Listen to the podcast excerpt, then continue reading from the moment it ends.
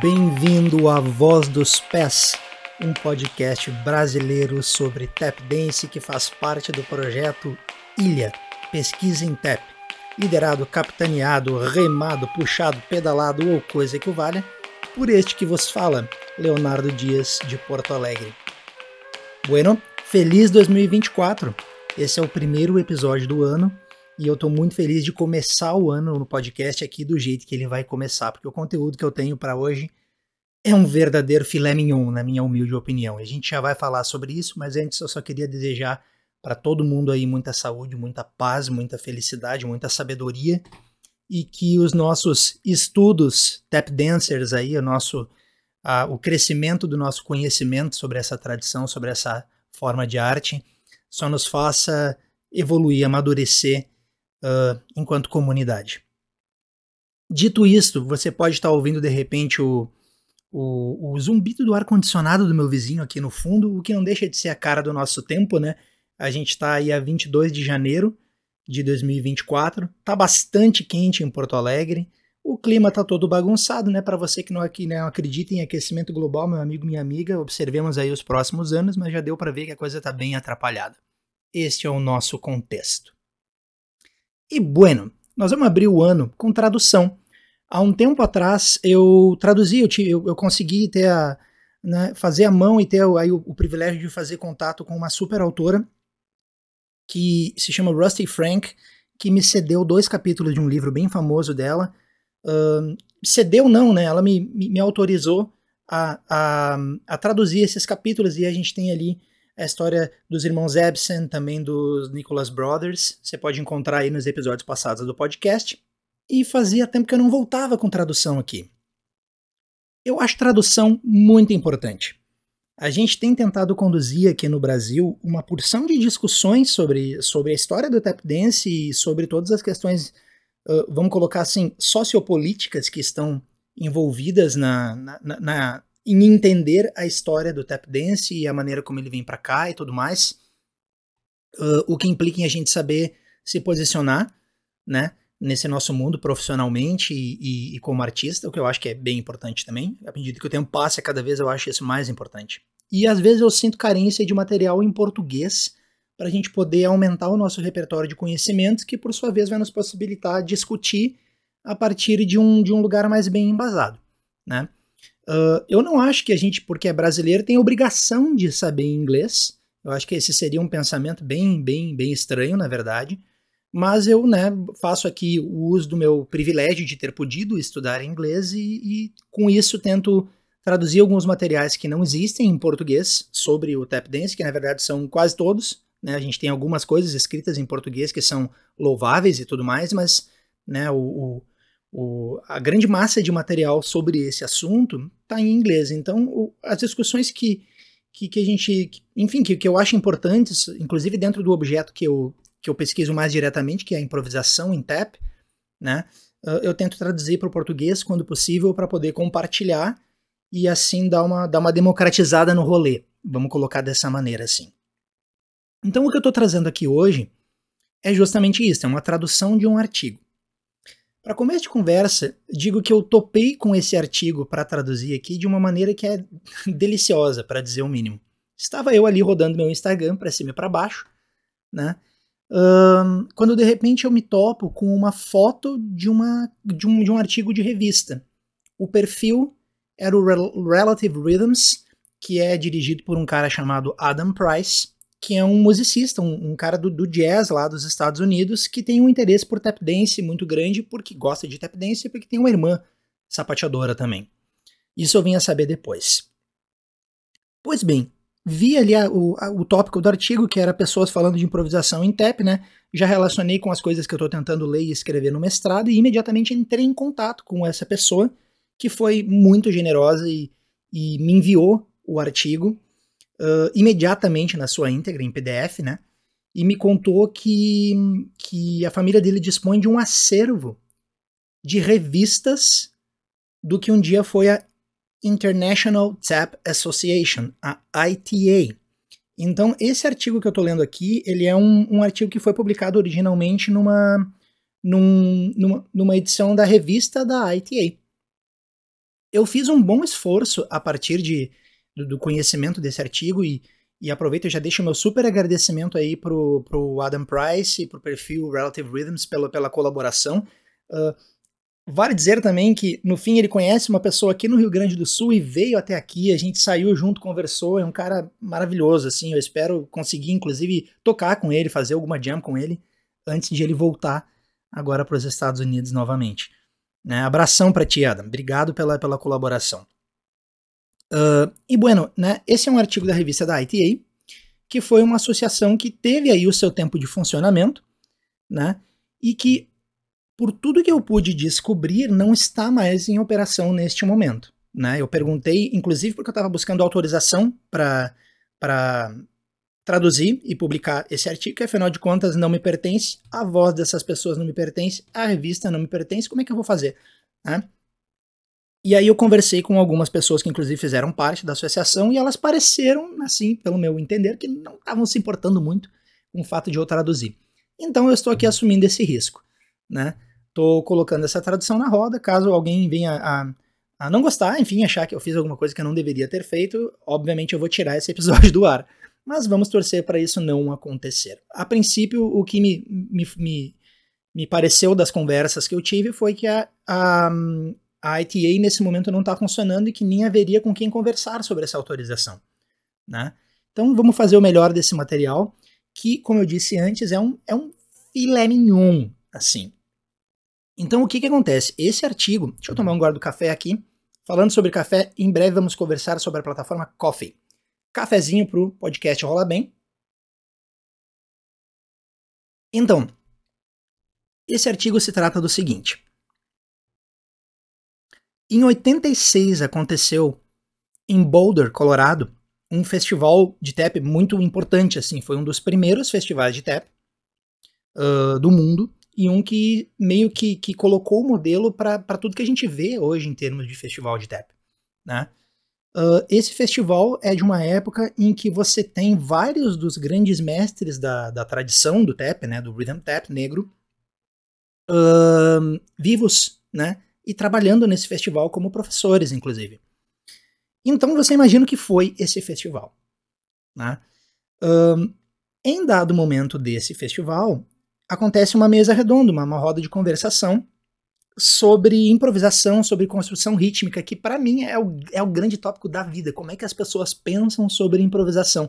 Se eu tivesse tido a oportunidade de sentar por 30 segundos, como por exemplo Gregory Hines, para conversar sobre improvisação, eu teria, sei lá, eu dava um dedo ou dois por ter essa oportunidade. Imagina conversar com Jimmy Slide sobre improvisação. Pois bem, lá estavam eles em 86 nessa mesa redonda do, do Colorado Dance, Dance Festival, que foi onde aconteceu esse evento de tap dentro do festival. Né? É um festival maior, onde aconteceu um festival de tap dentro de um festival maior de dança. Né? E esses caras maravilhosos falando sobre improvisação. Aí eu, meu Deus do céu, quando eu li, eu quase caí para trás, assim. Tem, tem tanta filosofia, tem tanta, tanta sabedoria, né, nessa tradição do tap dance né? Tem tanta coisa linda que esses caras falam, assim, que, bueno, me deu muita vontade de, de compartilhar. Certamente vou usar nos meus estudos de mestrado e tô também querendo que todo mundo escute esses caras. Eu tenho, tenho podido circular um pouco aí pelos festivais, tô tendo o privilégio, e privilégio é uma palavra boa, né? Em vários sentidos, é legal nunca perder ela de vista, das conotações que ela tem, né? Eu tenho tido o privilégio de circular e trabalhando em alguns festivais de tap no Brasil, e eu tenho sentido muita falta de ouvir esses nomes, né? Esses nomes do passado que ainda reverberam em nós aí através do conhecimento e do, do amor que eles puderam, puseram em tudo que, que a gente faz, né? A gente está sempre aí sobre as costas daqueles que vieram antes de nós, né? Pisando nos passos eh, que foram abertos, nos caminhos que foram telhados por aqueles que vieram antes de nós. Então, poder trazer né, para o meu, meu, humilde público, o meu público, que, que chique dizer o meu público, né, poder trazer para o meu público um pouquinho das palavras desses caras é, é, assim uma coisa que me deixa um sorriso de orelha a orelha. E por isso aqui estamos. Dito isso, antes de eu começar a, a ler, queria dizer para vocês que esta foi uma tradução trabalhosa entre transcrever o PDF e depois traduzi-lo, tentando preservar o sentido, eu levei uns cinco dias, né? E, bueno, se você achar no seu coração de, que, de querer colaborar com esse trabalho, você vai encontrar, tanto no, na bio do Instagram quanto aqui no próprio, na própria descrição do episódio, um link para a plataforma Coffee, onde você pode me doar um café, que é uma maneira simbólica de dizer que você pode doar um valor muito, muito pequenininho para me ajudar a custear esse trabalho que eu estou fazendo aqui, que basicamente é o trabalho de traduzir e propagar, né? Não de criar. Especialmente nesse caso eu não estou criando nada, eu só estou tentando dar voz a uma coisa que existe há muito tempo, na verdade, e que não foi feita por mim, né? Mas se você achar no seu coração aí de, de colaborar com a causa, dá uma olhada ali no link e vê se você quer colaborar me pagando um café aí para manter o podcast acordado, tá bem? É ali na plataforma Coffee, rapidinho, cadastra, pum, e eu recebo aqui e já compro um pacote de café e preparo os próximos episódios que tem aí para esse ano, que vão ser vários, na verdade. Eu tô com uma galera engatilhada aí já do pessoal do TEP do Brasil para falar aqui e permitir que os seus pés e suas inteligências e seus corações se manifestem aqui nesse podcast. Bueno, esta foi uma larga introdução. Vamos ao artigo. De saída, digo aquilo que a gente sabe, né? Toda tradução é um, uma interpretação, na verdade. Né? Tem coisas que, que são muito específicas de uma determinada língua para transmitir certas ideias e a gente tenta se aproximar o melhor que pode. Né? Eu não sou um tradutor profissional, tenho um inglês razoável, mas eu fiz o melhor que eu pude. Nesse sentido, quando eu apontar falhas, dúvidas, é, você já sabe que é disso que eu estou falando, né? Eu vou comentar a minha própria tradução na medida em que em que eu achar necessário, às vezes por, por questão de fazer paralelos e com outros assuntos, às vezes simplesmente para apontar, olha, isso aqui eu não sei exatamente o que eles quiseram dizer. Né? Uh, mesmo assim, eu acho que vai ser de grande valia para nós aí ouvir esse material. Vamos ver o que vocês acham. Então vamos lá. Que maravilha. Né? No topo do artigo, cuja capa está na divulgação aqui de, desse, desse episódio também, né? aquela foto ali, você tem International Tap Association Newsletter, volume 8, número 2, julho-agosto de 97. O nome do artigo é Rhythm is their business, que a gente poderia traduzir assim livremente como ritmo é o negócio deles. Né? Na foto de capa você tem uma banda ao fundo. Uh, aqui a gente tem Jimmy Slide, da esquerda para a direita, Jimmy Slide, Honey Coles, Buster Brown, uh, Steve Condos e Gregory Hines na foto num palco em frente a uma plateia. O subtítulo é Individual Approaches to Creating Rhythms, que a gente poderia traduzir uh, livremente por abordagens individuais para a criação de ritmos. Né? E aí vem o artigo propriamente dito traduzido, que é aonde eu vou entrar neste exato segundo. Vamos lá. Golinho de café, que é indispensável. Painel de discussão do Festival de Dança do Colorado. Em 1986, o Colorado Dance Festival apresentou seu primeiro festival de sapateado. Co-dirigido por Sally Ann Kriegsman e Marda Kern, o festival, dentro de um festival, contou com aulas, apresentações e uma conferência sobre a arte do Rhythm Tap, todos realizados em Boulder e Denver, Colorado.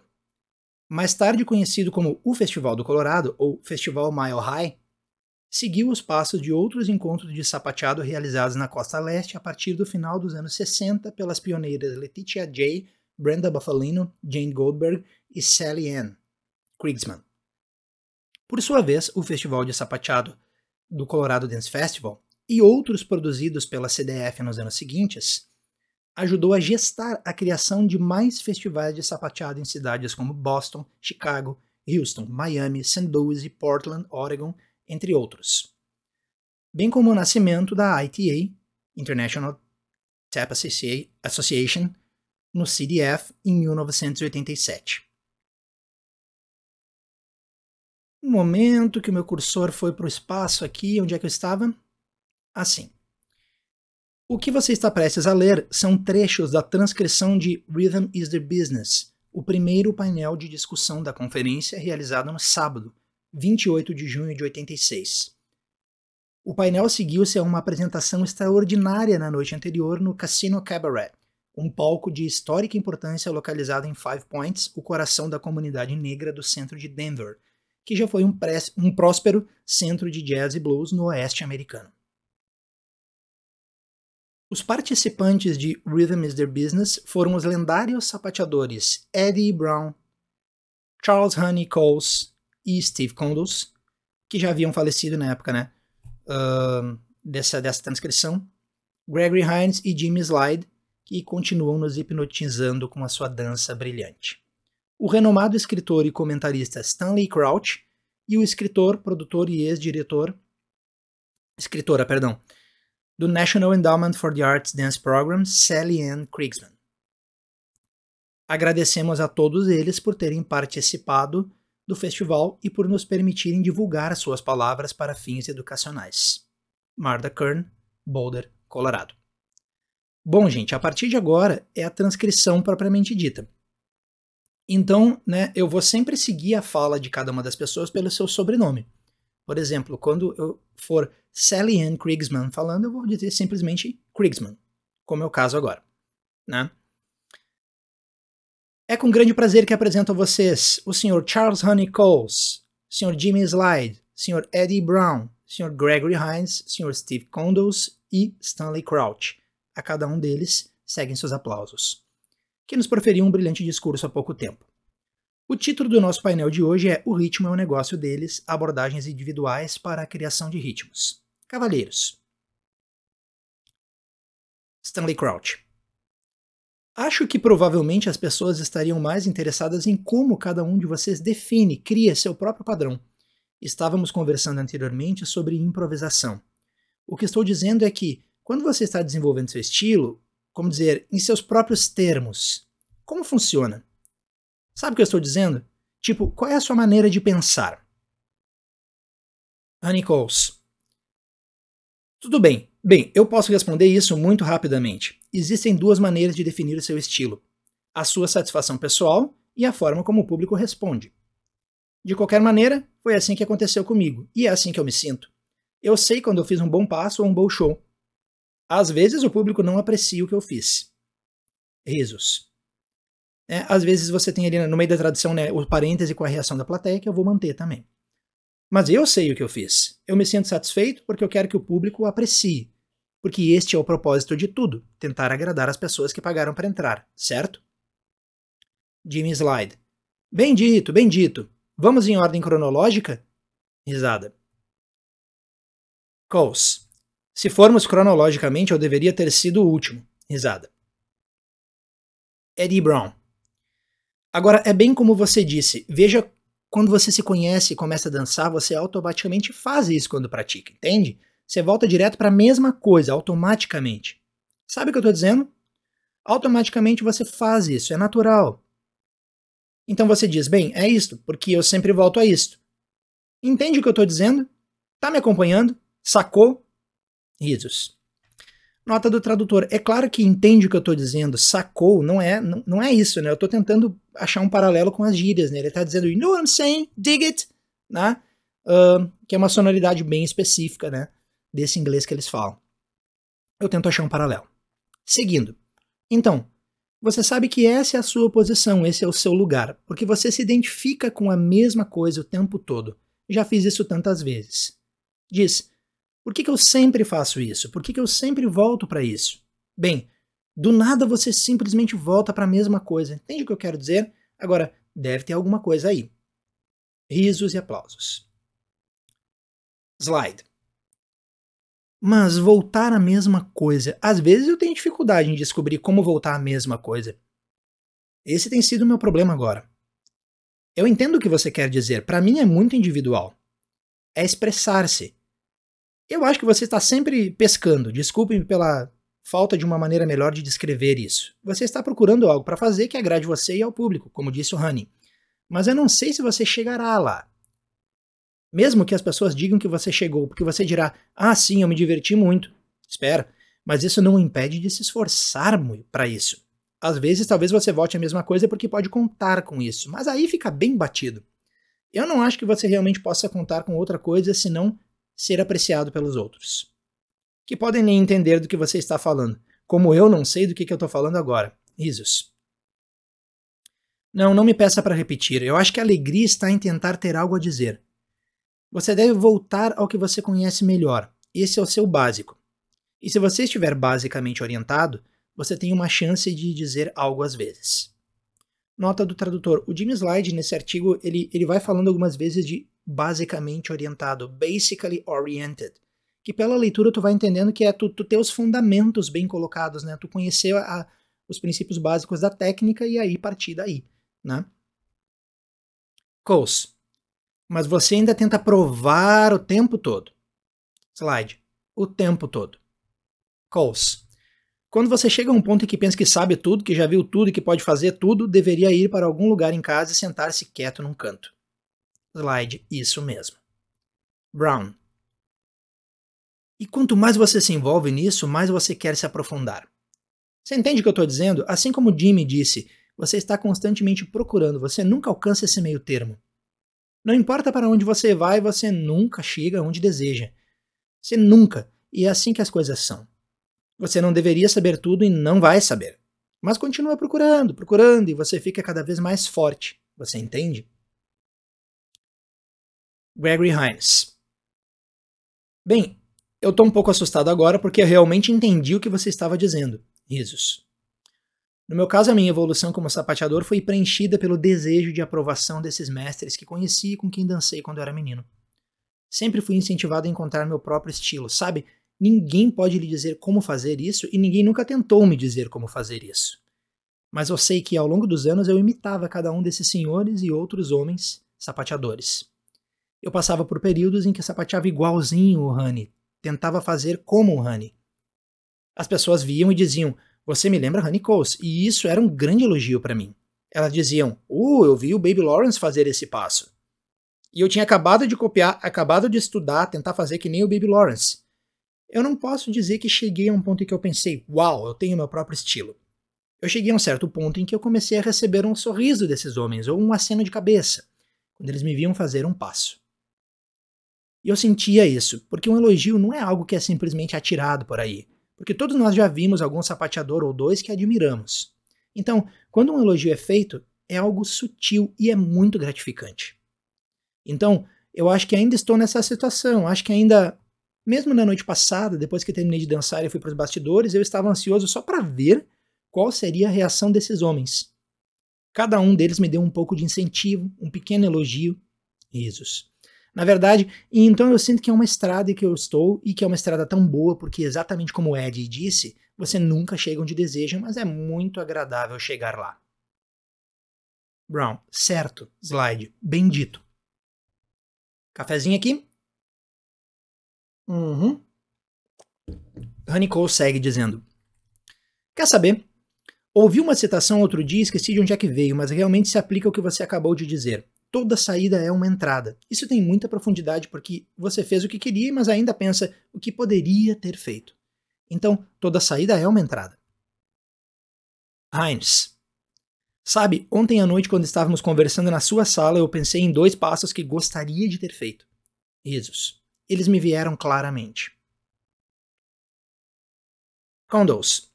Já perdi passos suficientes para criar uma nova coreografia. Risos. Veja, opiniões diferentes é assim que as coisas são. Danças como jazz, jazz com sapateado, nunca ganharão uma aprovação de mídia de massa como rock and roll ou qualquer coisa assim, porque você está constantemente criando, você está constantemente descobrindo uma maneira de melhorar. Ed diz: a prática leva à perfeição, e eu sei o que ele quis dizer, mas na verdade a prática mostra o quão imperfeito você é. Porque você nunca vai conseguir chegar a esse ponto em que é perfeito. Eu sei, eu não estou contradizendo você, Ed, você está certo, mas veja bem, a minha abordagem é como a de um lutador ou músico de jazz. Ele vai e treina, ele tem um saco de pancadas, ele treina, dá soco e aprende a usar as mãos bem rápido. Ou um pianista que estuda música clássica ou jazz ou qualquer tipo de música. Ele não vai começar a tocar músicas imediatamente, ele começa com arpejos, acordes e coisas assim. E há tantas maneiras diferentes de praticar. E praticar é uma arte. Algumas pessoas podem praticar 8 horas por dia e isso vai ajudar. Outra pessoa pode praticar por uma hora, uma hora e meia e tirar mais proveito dessa hora e meia do que aquele cara que praticou por 8 horas. porque teve uma continuidade do que estava fazendo. Então, minha abordagem é: eu realmente não sei para onde a nossa arte está indo. Tudo que eu sei é que está indo para frente, em frente, em frente, e daqui a séculos as pessoas dirão que o sapateado está morrendo. O sapateado nunca morrerá. Todos, nunca, nunca, aplausos. Eu dou uma pausa aqui. O Steve Condos aqui nesse momento da, da entrevista, ele fala né, da, da arte de praticar, que é uma coisa que a mim interessa profundamente, porque eu tenho muito tempo sozinho praticando, talvez mais do que em conjunto. Uh, né? E, nossa senhora, quando eu fiz a, a série aqui do podcast que se chama Eu e Meu Sapato, era justamente sobre esse tipo de tópico que eu queria falar.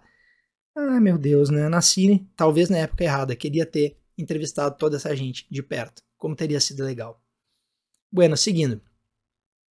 O Steve Kondo segue falando. Sempre haverá algum garotinho em algum canto desse mundo que viu Gregory, ou Honey, ou Jimmy, ou Eddie, ou todos os grandes dançarinos, que os verá e então de repente será inspirado por eles a fazer alguma coisa. Talvez por conta própria, como fizemos. Fizemos isso sozinhos, nas ruas ou algo assim. E cultivamos certas coisas. Mas fizemos isso e chegamos ao ponto em que a nossa técnica está agora. E realmente não é definível, não há realmente uma definição para isso. Assim como o jazz. Slide. Só uma coisa. É definível porque é alegre. Parêntese, quando ele diz alegre aqui, agora eles vão entrar numa discussão sobre enjoyable e joyous, né? Joyous pode ser traduzido como alegre, mas tem uma coisa de uma alegria de plenitude na palavra, assim, não é só happy, né? Um, aquilo que traz alegria, que faz a alegria acontecer, que é cheio de alegria, né? E aí, mais tarde, o Gregory Hines aqui nessa, nesse mesmo, nessa mesma tradução, né, ele fala do enjoyable como uma coisa que é agradável, né? Então, vai ter uma discussão sobre isso, eu só queria colocar os termos que estão em jogo aqui para depois a gente poder tentar ver através da tradução. O Condos diz: Ah, que lindo! Slide. Mas você tem que querer, certo? O que quer que você diga ou faça, você tem que querer. Essa manhã estávamos discutindo isso na presença das lindas jovens que estão seguindo a carreira de dançarina. Elas pensaram em outra maneira de fazer alguma coisa, então isso foi feito, mas foi divertido fazer isso. Eu fiquei acordado a manhã toda assistindo. Então tinha que ser agradável, porque elas querem trazer algo à tona ou acrescentar algo. Elas não estão dizendo que o que você fez, o que eu fiz, não significou nada. Deve ter significado alguma coisa, deixou uma impressão em algum lugar. Talvez haja algo mais a ser feito nessa direção ou em alguma direção. Esta é a parte saudável, mas você tem que aproveitar. Honey Coles. E quando você diz agradável, a barra esmagadora que você coloca atrás da palavra com um ponto de final, com um ponto no final, é felicidade total. Aplausos. Para tudo. Eu não entendi essa frase. Eu conversei com quatro pessoas diferentes naturais de língua inglesa que não souberam me dizer exatamente o que, que ele quis dizer aqui. Eu imagino que ele está querendo justamente falar de que esse enjoyable, que esse agradável, é a plenitude, não é só, ah, que legalzinho. Né, ele está falando de felicidade total. Mas eu, francamente, não, não consegui. Essa é uma tradução bem dura, bem literal da frase, e o que ele está dizendo em inglês é assim.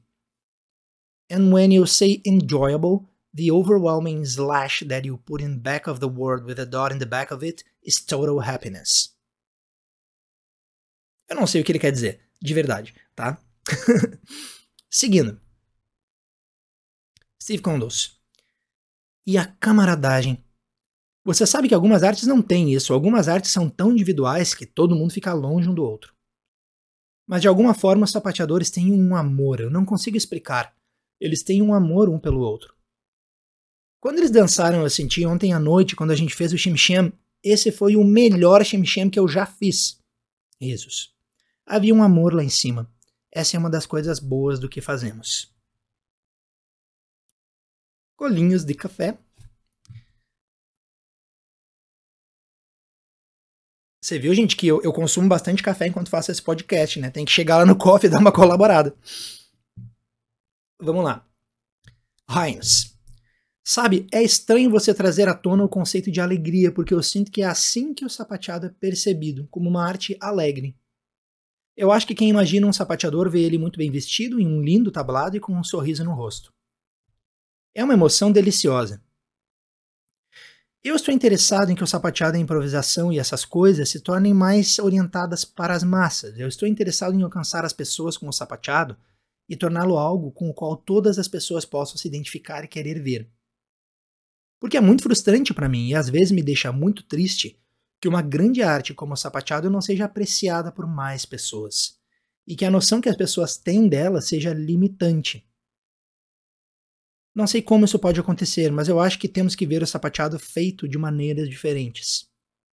Por exemplo, eu sei que às vezes tem alguma coisa errada na minha vida e eu vou sapatear e eu vou praticar. Mas eu não fico nada alegre quando estou dançando. De certa forma, é quase terapêutico. Eu estou dançando e praticando e talvez esteja muito frustrado ou com raiva de alguma coisa e coisas diferentes acontecem. Que não acontecem quando eu estou muito animado. Quando eu estou bem é só uma diferença. O que ouço e o que sai, as figuras que me vêm à cabeça são diferentes. Quando eu estou zangado, certamente as figuras têm mais entonação em diferentes áreas. Acho que as pessoas precisam ver o sapateado feito dessa forma. Eu acho que quando você vai ao balé, você vê papéis, você vê grandes bailarinos retratando o cômico, o amante, o amante rejeitado, o vilão. Acho que precisamos mostrar o sapateado de alguma forma sob uma luz diferente que não seja alegre. Acho que precisamos contar outras histórias. Eu não posso dizer que se deva fazer assim, eu só sei que eu já vivi isso e tive algumas oportunidades de experimentar, e isso me dá um grande prazer. É como uma descoberta, porque sempre me alegrei com o sapateado. Quer dizer, às vezes eu sinto que eu estou num lugar perfeito. Ontem à noite eu senti como se toda a minha vida tivesse me levado à noite passada. Eu certamente estava em um estado de espírito alegre, e no entanto eu sinto que precisamos ampliar o escopo da representação do TEP. Portanto, espero que discussões como essas encorajem a nós mesmos e a outros a tentar nos estendermos em áreas de sapateado que nunca sequer concebemos, como sapatear a depressão, sapatear a raiva, sapatear a sensualidade. Steve Condos, ou até a saúde, Gregory Hines. Certo, o que poderia ser mais saudável do que dançar e nadar. Eu faço um parêntese aqui, eu fico pensando no que ele fala assim da necessidade de ampliar o escopo da, da representação do TEP, né? Um, trazendo outros tipos de, de, de emoções pro TEP, e fico pensando que isso foi dito em, nos anos 80, né? Quanta coisa ainda estava no horizonte. Bringing, bringing the rhythm, bringing the, the funk, bringing the noise não tinha sido feito ainda, né? Uh, essa conexão do, do tap com o hip hop ainda estava no horizonte, né? Uh, tanta coisa ainda não tinha acontecido. Né? Então é interessante a gente pensar de, de que lugar ele está falando e que até, que até que ponto a gente não está hoje bebendo desse tipo de discussão e de coisas que, que essa gente da década de 80 plantou. Né?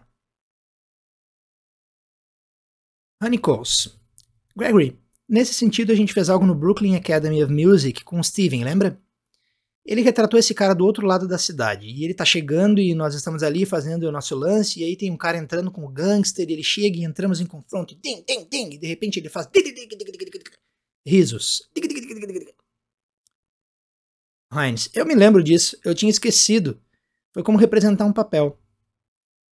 Condos. Bem, você sabe, esse é um pensamento realmente ridículo, mas eu sempre pensei, isso é, não agora, anos atrás, pegar uma coisa tipo Now Coward, como Private Lives, e não ter nada além de sapateadores. E pouco antes de dar uma fala, você faz Você foi tomar um chá, senhor? Risos. Você sabe que as pessoas ririam disso. Por contexto, eu fui atrás do Noel Coward, que é um, é um dramaturgo britânico dos anos 30, e, e, esse tal do Private Lives é uma série também dessa época lá, que tem uma nova agora, mas que fala, enfim, de de bastidores da alta sociedade e tal. Heinz. Sabe, uma vez eu tive esse devaneio baseado no conceito de pistoleiro. Você sabe, no sapateado, os caras entram no estúdio e você tem que tentar cortar.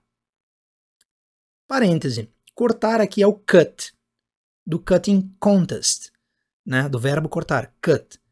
Um, no sentido de um corta o outro, no sentido de um faz melhor que o outro, um aspas, elimina o outro da competição, um supera o outro. Né? Isso seria cortar. Né? Eu mantive o verbo né, para manter a coerência da frase, mas é do cut, do cutting contest que ele está falando aqui. Né?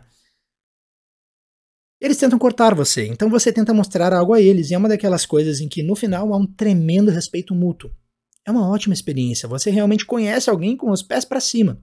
Risada. Condos. Tipo duelo na sala de ensaio. Heinz. Eu tenho esse sonho. É como um faroeste. Esse cara tá na cidade e esse cara é o melhor dançarino da cidade. E ele tá dançando e uns caras estão chegando tentando cortá-lo. E então, de repente, ao longe você ouve isso. Som de tap. No final das contas, a coisa vai para esse cara que tá bem no meio da cidade e esse outro cara na ponta da cidade, eles vão andando um na direção do outro, fazendo passo, sabe? Eu não sei, eu acho que tava em um ônibus e chegou minha parada. Não tem fim para isso, realmente, não, não tem um fim para isso. Coles. Ah, eu posso ver isso, eu posso visualizar esse seu sonho, porque eu sei que você não fuma. Risada. Stanley Crouch. É irônico. O Fred Astaire faz isso. Porque as pessoas que ele interpretou nesses filmes, ao que parece, a diferença entre o que aconteceu com ele e outras pessoas foi que todos eles foram reduzidos a uma coreografia que você poderia ter no filme ou não ter no filme. Você sabe que o diretor ou o produtor poderia tirar. Mas parece que a contribuição de Astaire foi que dançar passou a significar tantas coisas diferentes, porque ele tinha uma hora e meia em que retratava uma determinada pessoa numa determinada série de situações. E quando ele estava feliz com Ginger Rogers, ou triste com ela, ou com raiva dela, ou o que quer que fosse, dançar poderia refletir qual era a sua emoção. E eu acho que o que estávamos falando antes, acho que a coisa mais erótica no cinema até agora, são os simbolismos sexuais daquelas danças entre ele e Ginger Rogers. Acho que é por isso que as pessoas sempre voltam a isso, porque você tem uma pureza de afeto real, contada simbolicamente na dança, que não se encontra em qualquer lugar. Heinz. Certo. Porque Fred e às vezes até Gene Kelly faziam isso, eles conheciam uma mulher e se apaixonavam instantaneamente. E a mulher às vezes achava os caras desagradáveis. Eles, os homens, representavam um personagem meio desajeitado, cometiam um erro ou eram pegos abraçando uma velha amiga. Bem, no momento em que Ginger Rogers entrava pela porta, ela via isso e dizia: Ê, chega desse cara. Mas ele iria seduzi-la durante a dança, sem beijá-la. Parêntese. Seduzir aqui ele não está usando o verbo seduce, ele está usando romance, não como substantivo, mas como verbo. He would romance her. Não é necessariamente sedução, não é necessariamente nenhuma coisa sexual o contexto aqui. É romancear a pessoa, é uma coisa que a gente não usa em português, mas eu acho que tem uma diferença sutil aqui que, que faz sentido no contexto, né? Então, sem qualquer tipo de abraço sexual real, eles começavam a dançar e você a sentiria ficando excitada por ele, ficando afim dele, talvez até apaixonada por ele. E então eles geralmente se separavam no final da dança e era tipo, você sabe. Ah. Risos. Lembro-me disso quando era criança. Lembro-me de ter experimentado que ele realmente havia seduzido, romanced, né? Seduzido ela. Condos. Era difícil para nós. Porque eles têm a chance, conseguem o roteiro, conseguem o papel, aí vem até nós e diz: Steve, Honey, amanhã de noite vocês vão substituir. Aí você faz o show e tem que ir lá. E quando você vê, de repente está fazendo. Era difícil retratar qualquer coisa, exceto o espírito do momento. Né? O que, que ele está dizendo aqui? Ele está dizendo que eles não tinham a oportunidade de, de, nem de estudar o papel, né? Nesses filmes, nessas situações no teatro também. Eles iam lá substituir um cara fora do contexto que, de, de, de estudar dramaturgia e iam lá sapatear só, né? E o Honey Coles prossegue falando disso. Ele diz: Nunca tivemos a oportunidade de ser uma parte absoluta de uma peça ou de um filme, pois eram geralmente jogados lá para fins de força, para aumentar o valor do filme, ou éramos incluídos apenas para fazer o nosso act. Act. Eu posso traduzir isso por um número, né?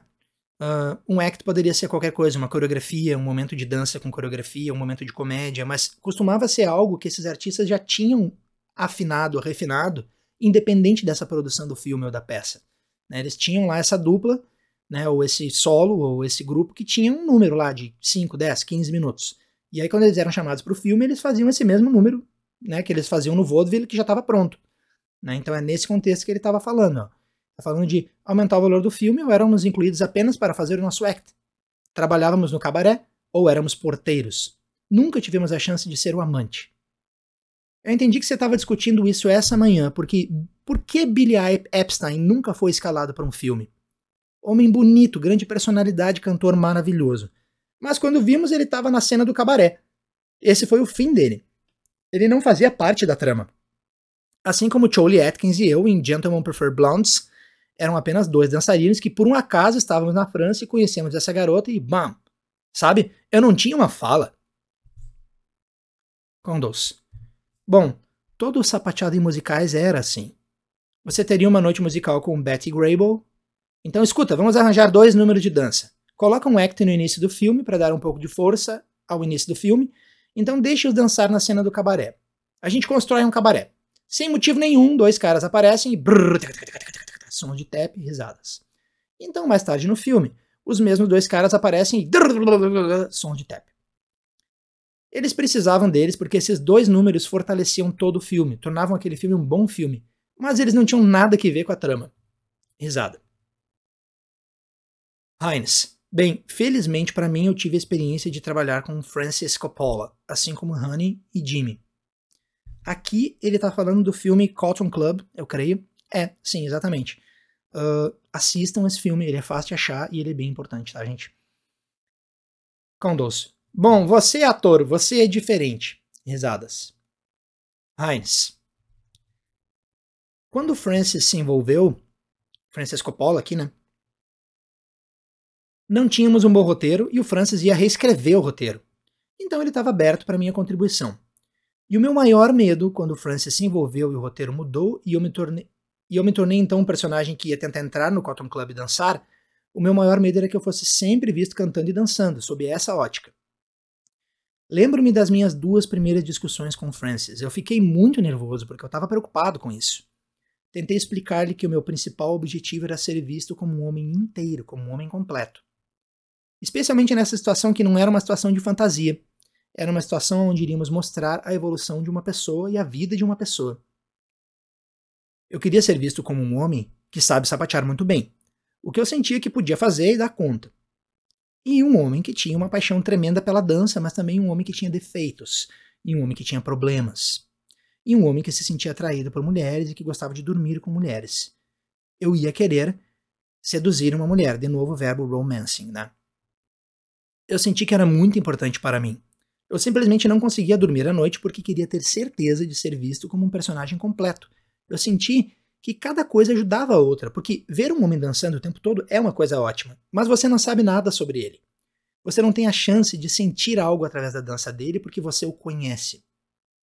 Ser visto como uma mulher, estar dando em cima de uma mulher, querer estar com ela, se relacionar com meu irmão, com minha família, ser visto dessa forma.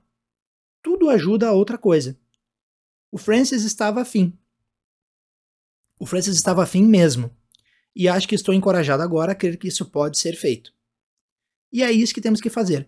Acho que uma das situações mais comoventes seria ver um homem como você, ou você, ou você, ou como você, como um personagem completo num filme, ou numa peça de TV. Um homem que gosta de mulheres ou quer estar com mulheres. Um homem que tem problemas. Eu enfatizo isso principalmente porque, historicamente, os homens negros tiveram a sua sexualidade negada nos filmes e em qualquer coisa que conte uma história você vê um homem negro apenas sob certas óticas. Então enfatizo isso porque, à medida que envelheço, sinto que precisamos desse tipo de representação. E eu enfatizo isso para vocês, homens, porque não é coisa só de homem jovem, porque eu sei que vocês todos estão envolvidos. Então eu acho que esses são os tipos de coisas que a gente tem de desenvolver para nós mesmos. Esse é o jeito com que temos que lutar para sermos vistos, para ser reconhecidos dessa forma. Porque todas essas coisas nos constituíram.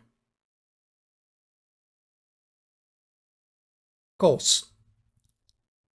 Sabe o que, Gregory? Eu invejo você. Eu não quero dizer que invejo você de uma forma maligna. Meu maior desejo do mundo é simplesmente atuar. Condos. E você sabe de uma coisa? Os dançarinos são naturalmente bons atores porque expressam muitos sentimentos. Assim como você disse antes, nem tudo é alegria. Você pode ficar deprimido e ir para a sala de ensaio muito deprimido e dizer que precisa treinar uma hora, uma hora e meia, Aí você faz as suas coisas lá enquanto pensa talvez nas contas que terá que pagar, ou na namorada que te deixou, ou algo assim. Risos. Então, quando você recebe o papel, quando você recebeu o papel, eu ainda não vi um dançarino que tivesse um papel.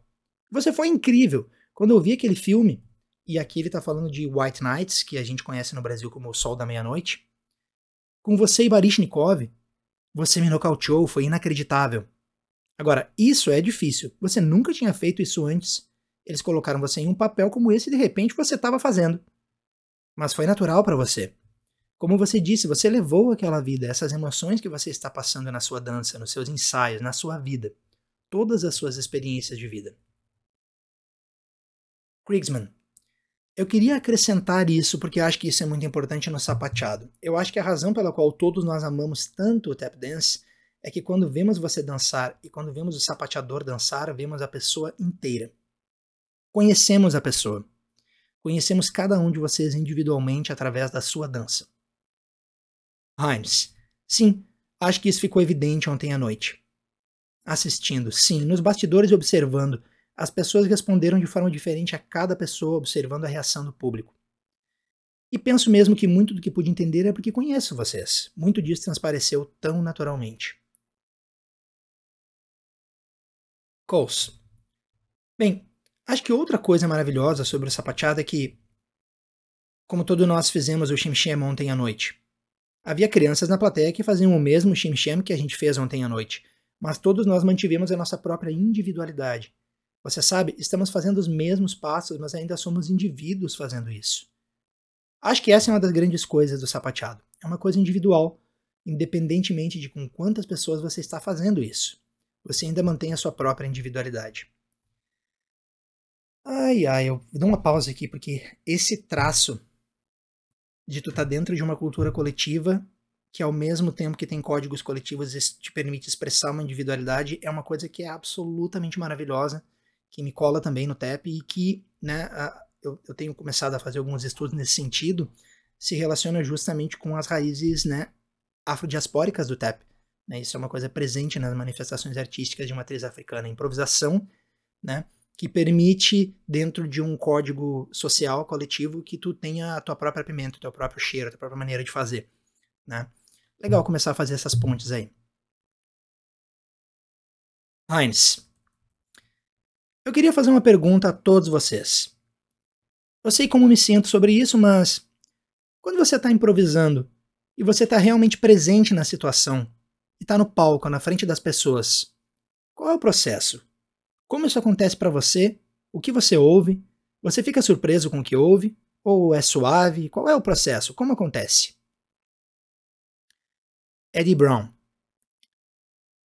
Quando você. Qualquer coisa como dança, por um longo tempo, você carrega todo o material desde o início até onde você está agora, por mais longo que isso seja, e está programado. Está programado, assim como quando vamos para a escola. Você aprende aritmética e história, você entende o que eu quero dizer? Todas essas coisas você não esqueceria, porque está programado aqui. É a mesma coisa que dançar. Está programado, e quando você chega lá, você sabe o que está fazendo. Você está dançando. Quando você pensa que está morrendo, toda a sua vida passa diante de você. Então, é isso que passou diante de vocês quando vocês estavam lá dançando. Aplausos e risadas. Cole. Coles. Deixe-me fazer um pequeno acréscimo engraçado sobre isso. Você pode estar morrendo. Aplausos e risadas. Morri em Kansas City, morri em Cincinnati. Risada. O Condos falou isso. E o slide. Mas você segue tendo visões. Risada. Nichols. Mas sabe, o meu pensamento foi, quando eu tô no ato de improvisar, como você tá falando, eu sinto que tenho vontade de começar bem, de saída. Então, à medida que eu vou indo em frente, eu posso pensar, esse último passo, esse último passo que eu fiz, hum, você sabe, ou eu realmente mandei bem nesse aqui. Agora vamos ver o que mais eu posso fazer. A sua mente está indo e voltando ao mesmo tempo. É isso que eu sinto. Heinz. Ah, então você está repassando o que acabou de fazer. Coles. Bem, se eu estiver feliz com o que eu acabei de fazer, eu vou tentar compensar no próximo passo. Risada. Brown. Agora, quando um dançarino ou qualquer outra coisa que você faça, profissão, quando você fica satisfeito com o que faz, quando estiver completamente satisfeito com o que faz, você receberá uma carta ruim de Calum. Essa foi outra expressão, outra frase que eu, eu, eu desconheço o contexto. Eu fui atrás desse Calum, das cartas dele, Tratava-se de um político, né, um senador da, da Carolina do Sul, nos Estados Unidos, que escrevia essas cartas e tal para seus correligionários, e ele era um defensor da escravidão, um escravagista ele mesmo, né? Então, eu não consegui né, pegar o contexto, talvez seja uma, uma expressão que eu precisaria ter, certamente precisaria ter vivido naquela época e naquele lugar ali onde eles estão conversando sobre isso para saber, mas eu imagino que tem alguma coisa a ver com esse passado escravagista do camarada aí. E também acho que ele tá querendo dizer que se tu acha que tu tá pronto, tu tá pronto para morrer, na real, né? Deve ser algo nessa linha, mas francamente, não sei. Heinz. Sabe, quando eu vejo você, Jimmy, dançar, porque no meu processo às vezes eu fico surpreso com o que acontece. Às vezes eu ouço ao mesmo tempo que eu estou fazendo, e às vezes eu fico preso, trancado num passo. Então, quando eu vejo você dançar, às vezes você desliza uns 3 metros e eu penso, nossa, ele tem todo esse tempo para pensar. Risada. Coles. Em outras palavras, isso é injusto. Heinz. Quer dizer, é isso que acontece com você? Slide. Sim. Risos e aplausos. Brown. Com aquele longo slide, ele consegue pensar não apenas em um passo, mas em três passos. Toma! Risada. Slide, isso é bom, mas às vezes você chega a um final abrupto. Você desliza e quando chega no fim está se levantando. Então você precisa iniciar outra linha de pensamento. Sério, antes você não está pensando. Porque se você pensar, não chega lá. Não daqui. Então, parte deve ser uma surpresa para você, eu acho. Mas acho que você cria suas próprias surpresas estando disposto a ser surpreendido. Quer dizer, não conte muito com isso. O próximo passo pode não estar lá. Quero dizer, para mim. Talvez isso não tenha feito muito sentido. Eu tenho certeza. Risada. Crouch. Eu sei, eu tocava bateria e como o Honey estava dizendo, você está improvisando, você toca alguma coisa e está lá, não vai desaparecer. As pessoas ouviram, então você não pode dizer vamos começar de novo. Às vezes alguma coisa acontece, o pulso se inverte, você tenta ajustar no meio. Tipo, se você estivesse em uma forma de 16 compassos, digamos que tem dois oitos, e você tenta consertar no meio do oito. Não vai funcionar. Você tem que seguir em frente com aquilo. Você passa para o próximo oito e alcança lá. Se você começar a se atrapalhar e começar a tentar consertar muito envergonhado, como que o slide estava dizendo? Aí que você fica ainda mais bagunçado. Coles. Sabe o que vi em Los Angeles? Eu peguei o Lionel Hampton em um show do Colonial Theatre, um daqueles teatros em Los Angeles. Ele se meteu numa coisa de tocar Zebadabidum, Zebadabidum. Ele não conseguia sair mais. Ele não conseguia passar para a próxima ideia. Risos. Então alguém no naipe de metais disse Badada. Obrigado. Crouch. Você sabe que a mesma coisa está num disco do Miles Davis. Ele fica preso no blues. E quando o pianista não está tocando, Miles toca a mesma coisa de novo e de novo. Condos. Isso acontece comigo toda vez que eu danço. Eu entro em transe. Eu realmente entro, eu não percebo. Eu não sei por que eu estou em transe e de repente eu estou fazendo alguma coisa e a única coisa que me acorda é se alguém aplaudir. E eu pergunto: o que foi isso? E é terrível. Risos. Então eu começo uma outra coisa, eu entro em transe de verdade e é muito estranho. Heinz. Então não é realmente uma escolha consciente? Condos. Não. Mas o que eu tenho feito ultimamente é praticar com uma câmera de vídeo e depois assistir. E pela primeira vez na vida estou vendo o que realmente estou fazendo. Risos. É como olhar para outra pessoa e é autoanálise. Você está analisando. É incrível. Eu estou descobrindo mais sobre mim agora, assistindo. Sabe como eu faço um vídeo? Eu tenho uma tábua, eu coloco ali embaixo, foco a câmera ali. Não há ninguém atrás da câmera e eu filmo do joelho para baixo. Aí eu só danço e esqueço que a câmera tá lá. Então vem aquele transe o tempo todo. Seja no ensaio, seja na frente das pessoas. Ontem à noite, quando eu tava dançando, e não só ontem à noite, todas as vezes, eu entro nesse transe e é muito. Eu não sei se é bom ou ruim. Parêntese. Isso foi feito nos anos 80. Imagina que proveito Steve Condos faria de um telefone celular agora nos anos 2000 e muito, de um TikTok ou de um Instagram. Será que isso ia ajudar ou atrapalhar ele? É um pensamento inevitável, né?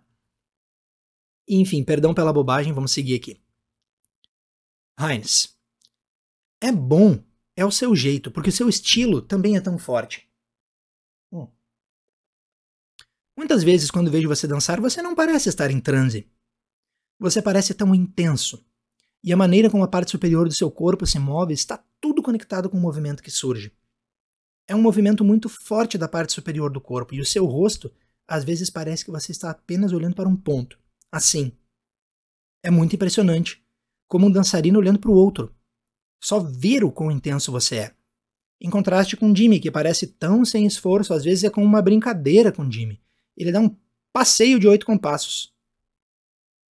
Condos. Eu gostaria de me sentir como Jimmy. Risada. Slide. Mas é disso que você está falando. Você se afasta de si mesmo. Você olha com admiração para os outros. Eu acho que é isso que o público faz quando vê algo. Eu posso fazer isso, eu quero fazer isso, eu quero fazer o que ele está fazendo. Sim. O sentimento é que isso vai trazer, vai trazer algo para fora de você. Coase. Então, isso nos leva ao ponto do que você estava falando. Isso mostra habilidade de atuação. E é uma atuação subconsciente. Você não está agindo de propósito. Mas isso também afasta a ideia de que, apesar de estarmos. O sapateado é uma forma de arte alegre, apesar disso, tem vezes em que é tão intenso. A felicidade não poderia estar mais longe da sua mente. Talvez depois dessa intensidade, se você tiver feito o seu trabalho muito bem, você volte ao seu sorriso. Heinz. Mas você, Honey, eu entro em transe quando você está dançando. E ele imita o rosto de Honey. Às vezes a expressão no seu rosto Risos. E o passo tá bem ali. Coase. Eu tento o melhor que posso tirar o passo dali. Crouch.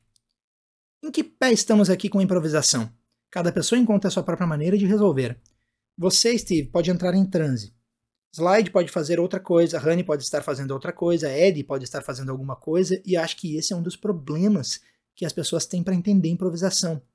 Tipo, inaudível em Sonny Rollins. Significa que a pessoa que está transcrevendo a fita original não conseguiu entender alguma coisa ali, né? Mas ela segue dizendo que o Sonny Rollins, ao tocar saxofone, está tocando e nada acontece. Ele começa a tocar contra o ritmo, ele faz a sessão rítmica fazer alguma coisa, ele toca tudo contra eles até conseguir que façam outra coisa. Heinz. Na música parece que você pode praticar a escala. Você pode praticar, praticar o modo jônico, o modo dórico, e eles te ajudam a aprender a improvisar. Que seja na guitarra. Eu tocava guitarra e me lembro de lutar com a guitarra, você sabe? Tentar aprender modos difíceis de como usá-las na improvisação. Realmente não existe um padrão de escala no sapateado. Como aprender a improvisar? Realmente não existe esse tipo de coisa.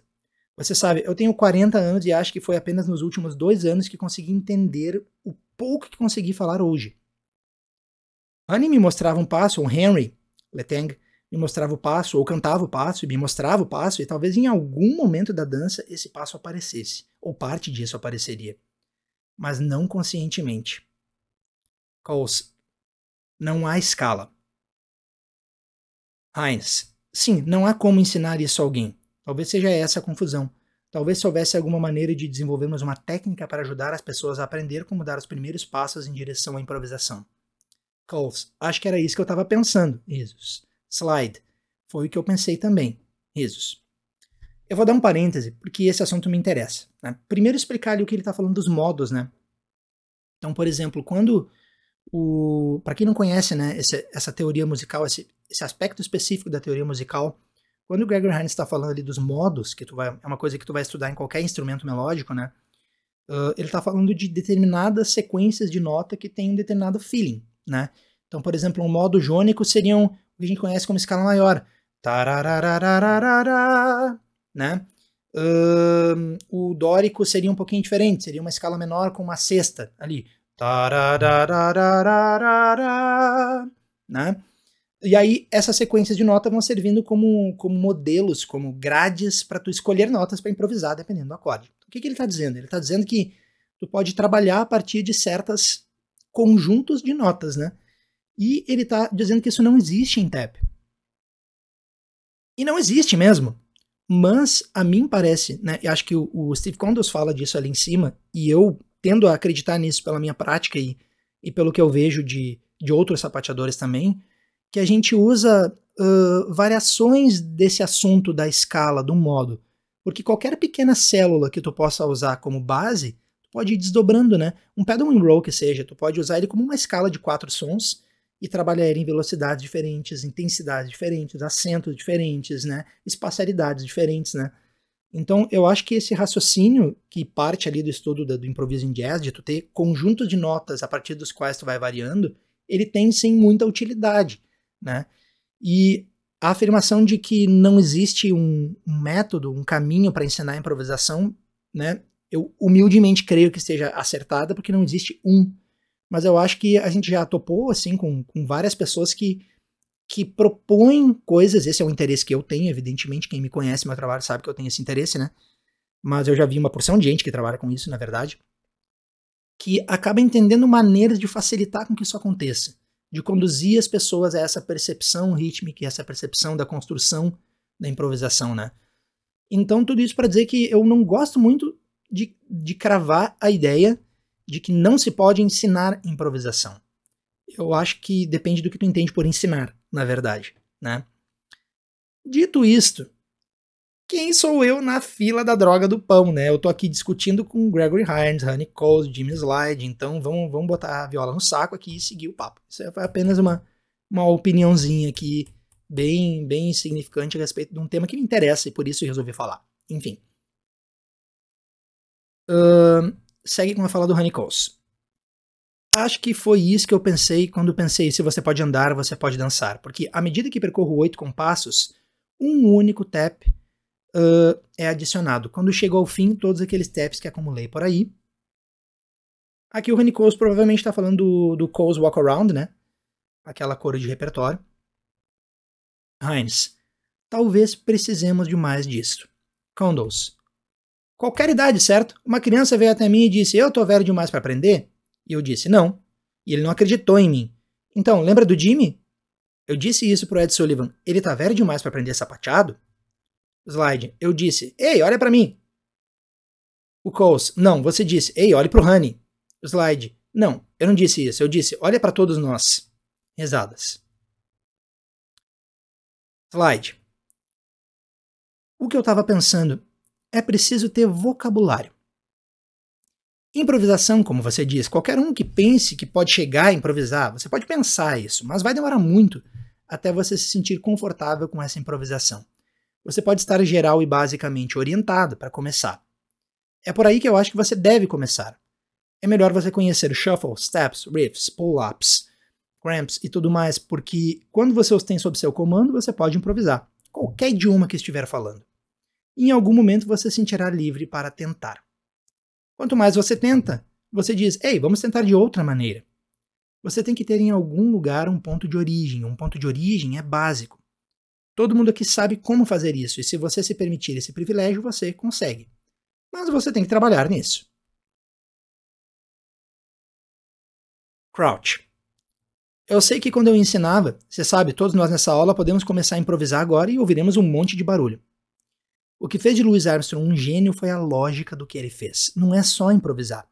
Cada frase parece ter sido escrita. É tão lógico. Veja, essa é a grandeza da improvisação, a lógica trazida para o presente. Você poderia fazer algo logicamente com seu coreógrafo. Ele dirá: Não, não faça isso, vamos tentar de outra forma. Ao passo que quando alguém é coreógrafo e intérprete ao mesmo tempo, ele está executando a sua própria coreografia conforme ele vem e tem lógica. Então ele é um artista.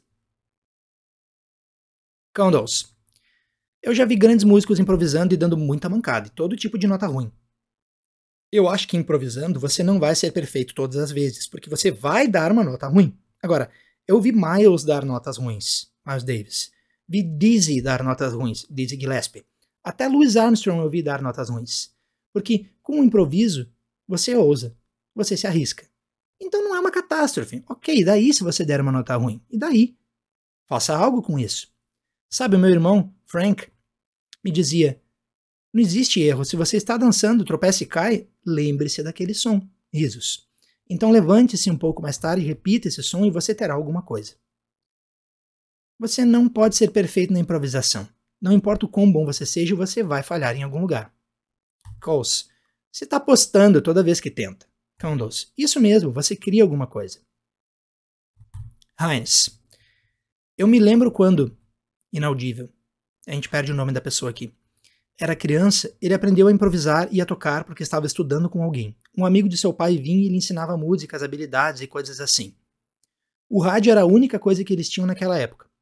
Quando havia um comercial ou qualquer tipo de coisa no rádio, seu pai dizia: toca alguma coisa, preencha. E ele disse que tocava muitas notas bemóis e sustenidas erradas, mas à medida que crescia, começou a incorporar o que costumavam ser erros, e ele fazia esses ritmos que soavam muito jazzísticos. E à medida que envelhecia, quando tocava uma nota errada, ele conseguia fazer funcionar. Não existem notas erradas, porque à medida que você aprende e cresce, você pode realmente transformar o que poderia ter sido uma nota errada em uma parte importante. Crouch. Isso é o que eu quero dizer sobre lógica, é como o slide estava falando. Você tem um vocabulário. Porque todo mundo e todo artista apenas reorganiza o vocabulário de acordo com a sua personalidade, desde que você consiga resolver. Foi isso que eu quis dizer sobre lógica. Se você toca alguma coisa, todo mundo ouve. Agora você tem que ser responsável por isso. Para mim, essa é uma das partes mais desafiadoras da improvisação. O painel passou a responder as perguntas feitas pelo público. Incluiremos essa sessão de perguntas e respostas na próxima edição do Boletim da ITA, volume 8, 3. Nossos agradecimentos novamente aos participantes do painel e ao Colorado Dance Festival e também a Carlene Meisner, de Boulder, Colorado, por sua assistência com a transcrição da fita de áudio. Gente, fita de áudio. Vocês estão me entendendo? A gente tem um pouquinho de passado aqui para nós. Eu não tenho aqui, né, disponível, né, a gente finalizou aqui a tradução. Eu não tenho disponível essa próxima edição onde teria as perguntas do público, mas eu estimulo a vocês aqui no final do episódio a fazer exatamente isso, né? Comentem ali na, na, na caixa de perguntas, né? Coloquem as, as impressões de vocês, as, as, as polêmicas, as, as enfim, as observações, aquilo que atiçou vocês, porque essa é uma discussão maravilhosa, né? A discussão profunda assim sobre esses processos psicológicos, psicofísicos que envolvem improvisação, que para mim é, é uma das coisas mais deliciosas da vida poder estar tá dentro disso. É o que realmente me cola no TEP. Então, me ajudem a pensar aí e coloquem os seus pensamentos ali na caixa de respostas, tá bem? E com isso, a gente vai finalizando aqui o nosso episódio, né? uh, com essa transcrição aí dessa, dessa, desse painel né, na revista da ITA. Que coisa maravilhosa poder ter uma ideia do que os mestres pensavam sobre isso tudo. Um, eu vou tomar cuidado aqui de colocar na descrição desse episódio links de vídeo para você, meu amigo, minha amiga, sapateadora que não, enfim, que de repente não tenha ouvido falar desses sapateadores ainda, eu vou colocar vídeos de cada um deles para você conhecer na descrição do episódio, né? Me disponibilizo também a enviar, caso você queira, entre em contato comigo ali pelo Instagram ou pelo podcast mesmo aqui. Uh, se você quiser o original, ou mesmo essa transcrição que eu fiz aqui, essa tradução, uh, para fim de, de, de, utilizar ou ler, enfim, me pede, eu envio, não tem o menor problema, né? E no mais, relembrando que se você gostou do trabalho, se você acha que, que, que enfim, que, que achar no seu coração que, que vale a pena uma contribuição, passa ali no link da plataforma Coffee e de repente me paga um café. A xícara de café que eu estava tomando aqui enquanto falava com vocês acaba de terminar e tá na hora de passar mais para continuar a tarde. Reitero meu agradecimento a Adam Price do Relative Rhythms. Você vai encontrar o perfil desse pessoal muito legal que fala sobre tap e sobre música também, aqui na descrição do episódio também. E é isto, pessoal. Feliz 2024 para vocês e assim a gente vai encerrando este primeiro episódio do ano do podcast A Voz dos Pés, um podcast brazuca sobre tap dance, puxado, arrastado, dirigido, voado, nadado, enterrado, explodido ou coisa que vale, por este que vos fala, Leonardo Dias, de Porto Alegre. Aguarde novidades, em breve tem episódio novo no ar. Um beijão para vocês e vamos dar para não tomar!